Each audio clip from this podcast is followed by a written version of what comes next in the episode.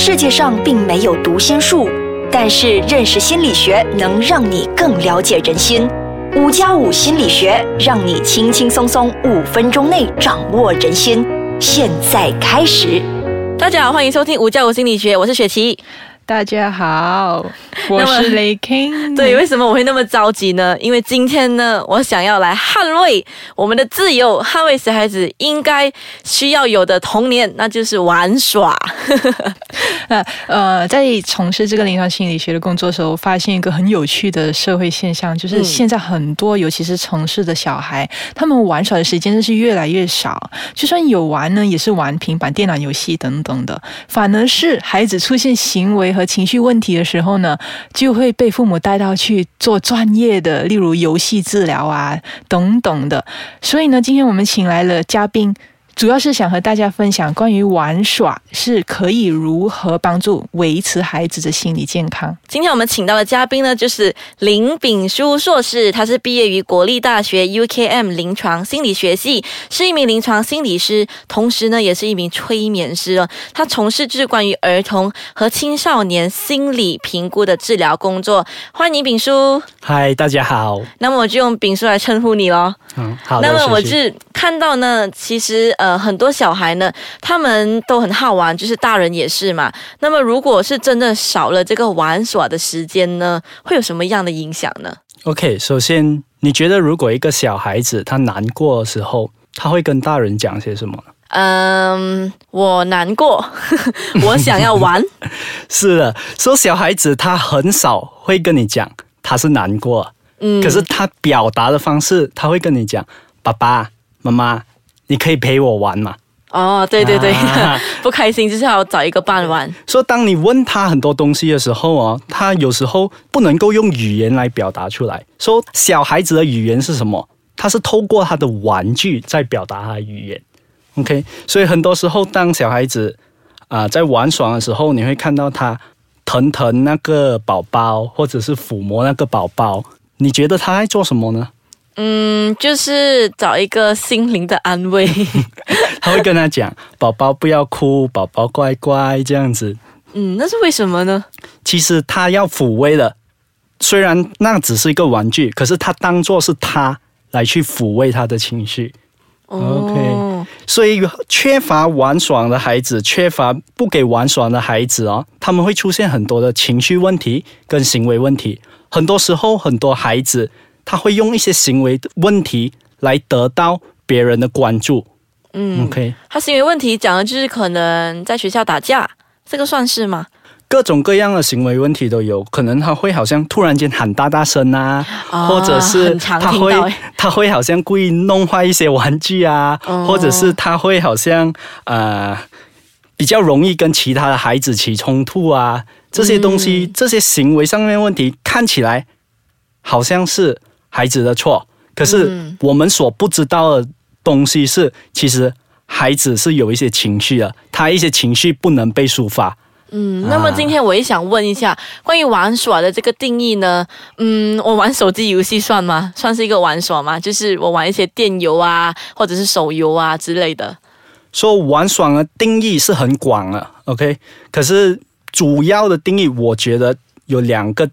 两个最重要的东西，第一个定义就是玩爽必须是那个孩子想要做、愿意做的，他有这个自主性，想要去做的。没有可能是被逼玩的吧？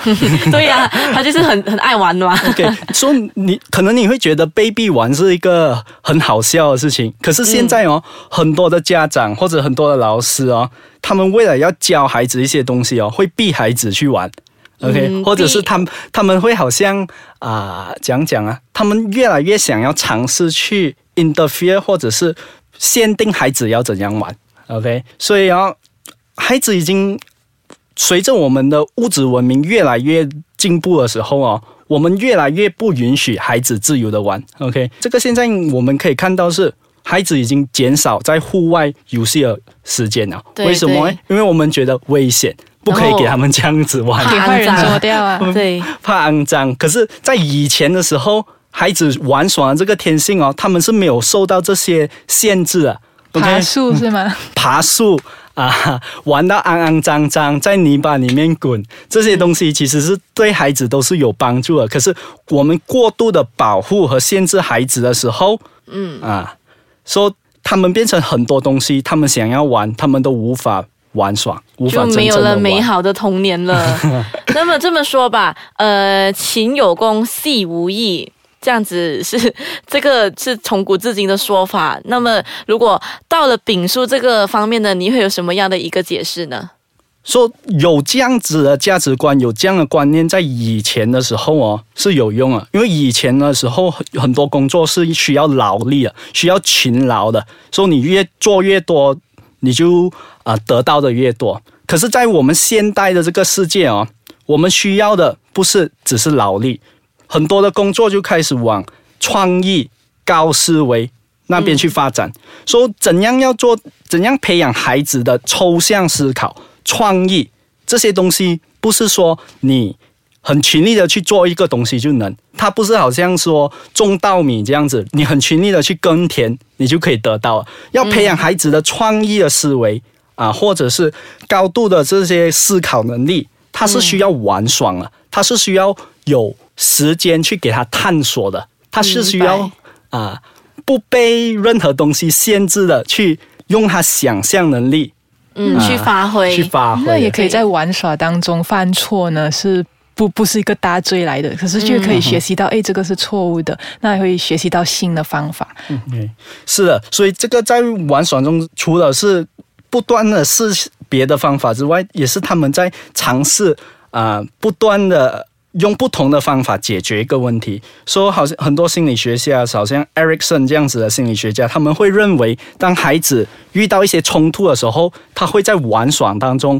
尝试解决这个问题，可能好像他会演一些被欺负啊，老师怎样帮助他，他要怎样跟朋友和和好啊，这种之类的，或者是他会演啊、这个孩子受伤啊，这个受伤的孩子我们需要怎样疼他、啊，说他会有这些想象力去疗愈他自己，或者是想象如何解决这个社交上面所会遇到的这些问题。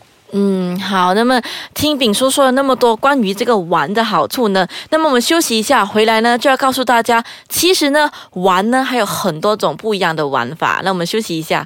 玩什么玩？整天玩玩玩啊！每次都听到家长都会讲这一句话的。那么丙叔，我想问你一下，如果呢玩的话呢，其实都是打来打去、追来追去嘛，这样子还有什么样的一些玩法可以提议给那些呃家长们知道？诶，是有好处的。OK，在我提议有什么样的玩法之前，我要讲解一下这个打来打去、追来追去，其实也是有它的意义的存在。所以很多父母或者是老师，他们不允许，或者是对这种比较暴力啊、比较粗暴的玩耍方式，他们会禁止或者是限制。他们觉得这样是不好的，玩打架是不好的。OK，说、在我小时候啊，如果我看到一些武侠片的时候，我常常会跟我弟弟打来打去啊。哇，你们都很暴力耶！通常男生都会有这样子类型的玩耍会出现的，可是很多父母会觉得啊，这是很暴力，这是不好。对呀、就会受伤受啊。伤怎么办？对？对，是，当然受伤是一个父母会担心的东西。可是我们看回心理学的研究是说什么呢？心理学里面呢，这种 play 呢叫做 rough and tumble play。我们发现到呢，老鼠之间哦，如果它有另外一个老鼠，他们在假假的 wrestling，假假的好像你推我，我推你的时候，这些老鼠哦，它们比较容易跟其他的老鼠有良好的社交。良好的关系，所以哦，玩打架跟打架，真正打架是要分开的。玩打架的时候哦，是心没有存恶念的。不是心没有存恶念，玩打架的时候哦，你会看到两个孩子都是笑着的，啊然后你会看到哦，玩打架哦是他们有控制的。为什么呢？因为如果你伤害到另外一个人，另外一个人就不要跟你玩了，你就不能继续的玩下去。说当他们去控制他们的力度的时候，其实是有一种情绪的控制，一种自制能力。可是很多玩打架到最后都会演变成真的打架，就是我看到了他们打输了对，打输了就会哭啊。是，可是你要知道，这个是一个孩子社交学习如何跟人家社交的一种成长过程。说孩子长大的过程是不可能没有打架，所以很多人以为暴力啊、打架啊都是学来的，或者是看电视学来的，其实这是错误的。很多两岁的，吗？嗯。不只是精整，很多两岁的孩子哦，都是会有暴力，会咬人呐、会推人呐、啊，会打人呐、然后心理学上，如果你看费洛伊德的话，他们会讲这种暴力倾向其实是在我们潜意识里面是与生俱来的。OK，所、以那么你会建议家长就陪小孩子玩什么样的游戏呢？说刚才我讲的这些啊，玩打架哦，是爸爸可以跟孩子做。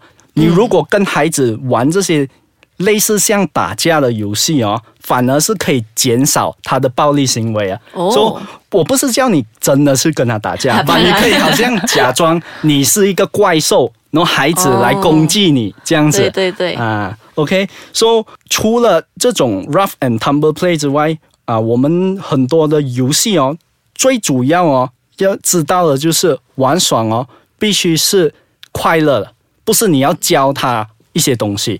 OK，、虽然玩耍它有很多的意义存在，可是很多的好处，可是当你要玩的时候，如果你要抱着你要教他的东西的时候，他就会变闷。OK，嗯、那么小孩子他玩了之后呢？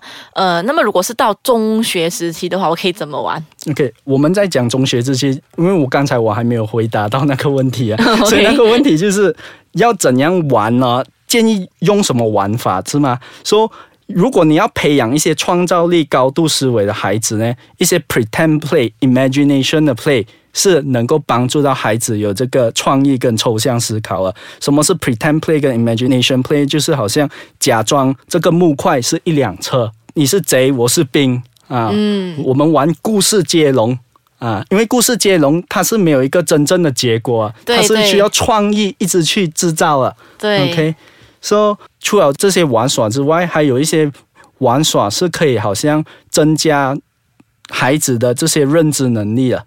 OK，那么加加酒也是可以吗？办加加酒？当然啦，办家家酒也是可以啊。办家家酒，它除了让孩子有这个想象力，它还有这个社交，还有那种 turn taking，就是轮流，你先喝茶，然后我才喝茶，然后还有让孩子学习如何去表达他的语言的这个能力。嗯，平叔，你说这个玩耍那么多好处，那么我就是只玩就好了，我不要做其他的，可以吗？就是我不要再写功课了，我只是要玩而已，可以吗？就跟家长要求，只是一直在玩的话，你觉得可行吗？这个方法？我觉得孩子还是有他们需要明白，就是他们有他们要有的责任。OK，、然后你如果你想要教孩子的话，你也要有身教，就是你要让孩子知道。他作为一个孩子，他有他要负的责任。说说说，可是我在讲玩这心声啦，就不想做啊。可是玩爽哦，他可能呢，他不是一个活动啊，他也有可能是一个心态啊哇，啊。所以哦，做功课的时候，为什么不可以是一个玩爽哎？嗯，因为我要用脑思要考。认真呐、对呀、要认真啊 错。怎么办？所以学习哦，本身哦，玩耍的其中一个重要的东西哦，就是它是能够帮助学习的。哦，OK，嗯，所以哦，我们不要去想哦，呃，要孩子像一个机器人这样子做功课、读书才是有用的。我们很多时候哦，都是在拔苗助长。为什么我会这样子讲？因为哦，现在的孩子哦，学习读书写字哦，越来越早。越来越早，然后他们能够玩耍的时间越来越少，然后研究是显示哦，这个是跟他们以后更加的焦虑或者是忧郁有关的。